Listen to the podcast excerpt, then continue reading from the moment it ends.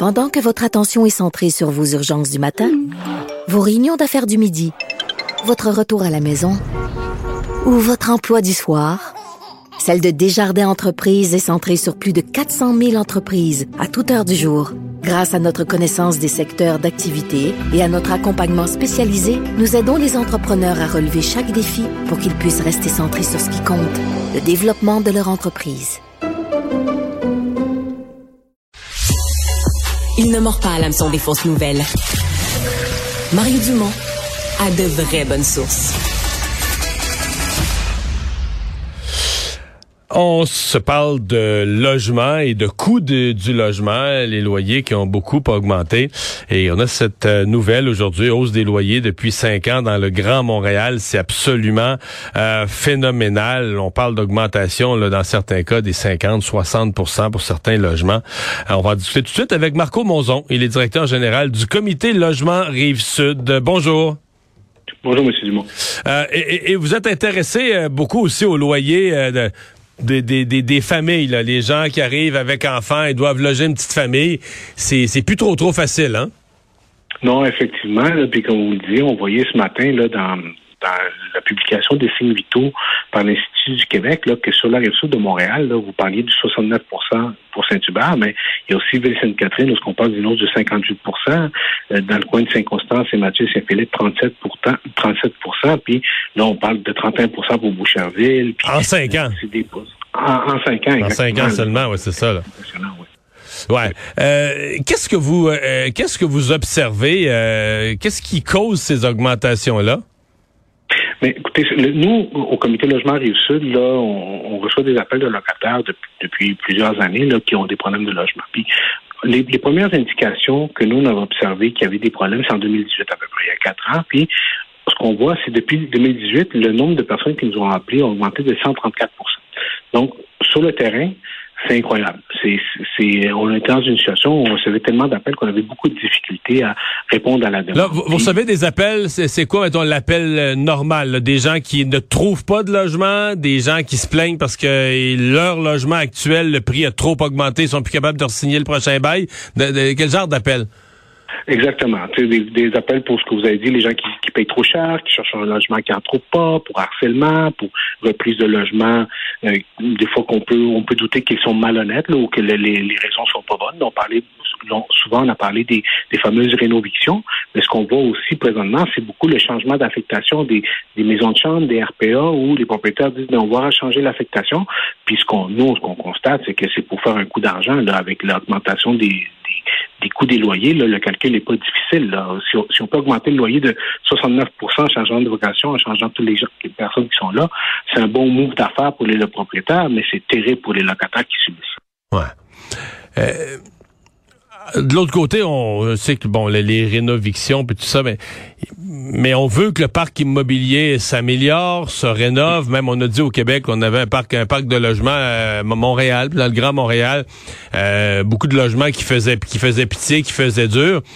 Euh, contrôle trop serré des loyers, etc. Ça fait que personne rénove. Les gens, bon, du gars, le loyer est pas cher, le loyer est pas cher, je le laisse tel quel. Euh, les fenêtres, les planchers, tout ça, ça reste tel quel comment, comment on trouve l'équilibre pour avoir un beau parc de logements salubre, en bon état, euh, au prix au prix que sont les travaux de rénovation aujourd'hui? Il faut que quelqu'un paye.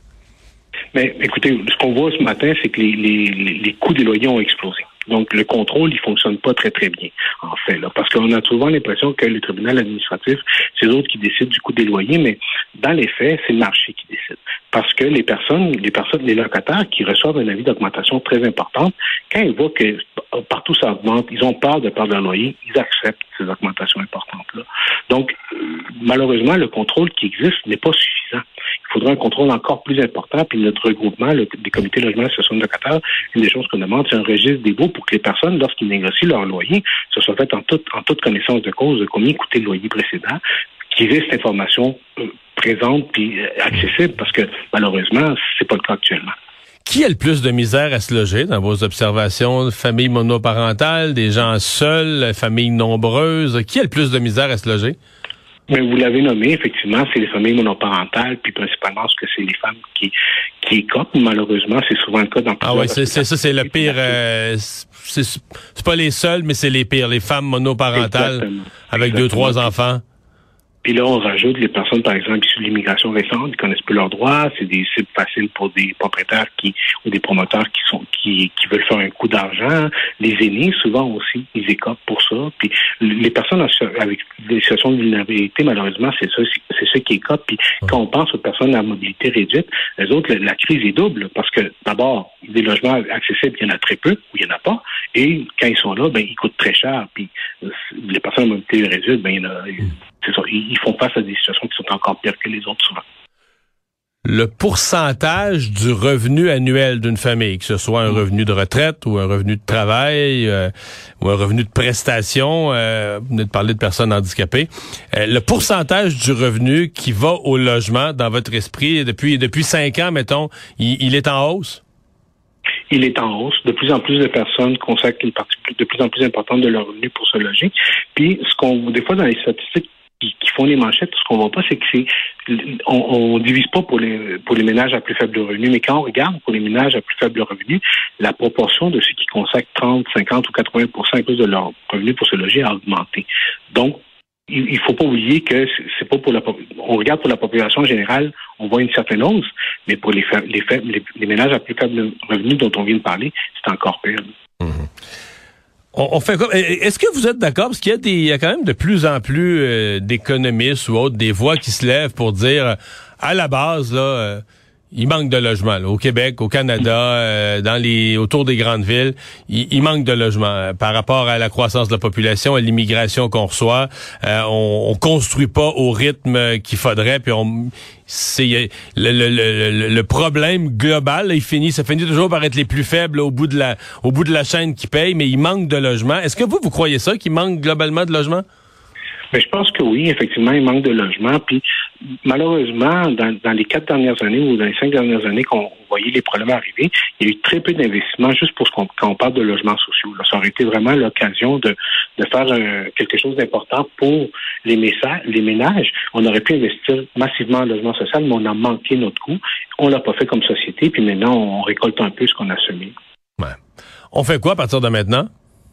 Mais il faut, il faut faire du logement social. Il faut investir massivement dans le logement social. Il faut s'assurer de protéger le parc de logements locatifs maintenant en s'assurant, par exemple, que les, les, locataires qui ont besoin de faire des réparations, bien, ils puissent faire les réparations par les propriétaires. On parle d'un contrôle des loyers aussi pour s'assurer que les, les, prix n'explosent pas. Là. Tantôt le mentionner, les, les prix des loyers ont explosé. Il faut protéger les ménages à plus faible revenu. Puis euh, voilà. Il faut, il faut que tous les paliers de gouvernement travaillent ensemble, que ce soit fédéral, provincial et municipal.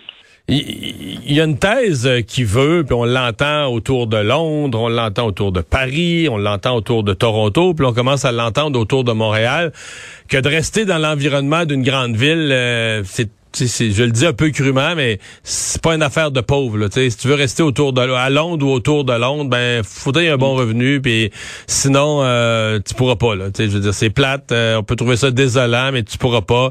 Euh, tu vas devoir quitter, t'en aller en lointaine banlieue ou en région. Est-ce qu'on est en train de vivre ça à Montréal? Mais je pense qu'on le vit depuis longtemps, malheureusement. Là. Puis ça, c'est en fait, je, vous dirais, j'ai un compliment en que c'est des choix de société. Quand on agit, on n'agit pas. Par exemple, quand on fait du, des développements abordables, il faut s'assurer que les personnes aient accès au commerce, qu'ils aient accès aux services. Donc, quand on fait du nouveau développement, il faut s'assurer que on fait du logement social et qu'on fait des logements aussi que les gens peuvent se payer aussi. Mais on a, on a l'habitude de faire, par exemple, des développements qui sont importants, mais pour des familles souvent ou des ménages qui sont en plus, euh, plus fort revenus. Monsieur Monzon, merci d'avoir été avec nous. Merci beaucoup, monsieur. Au revoir.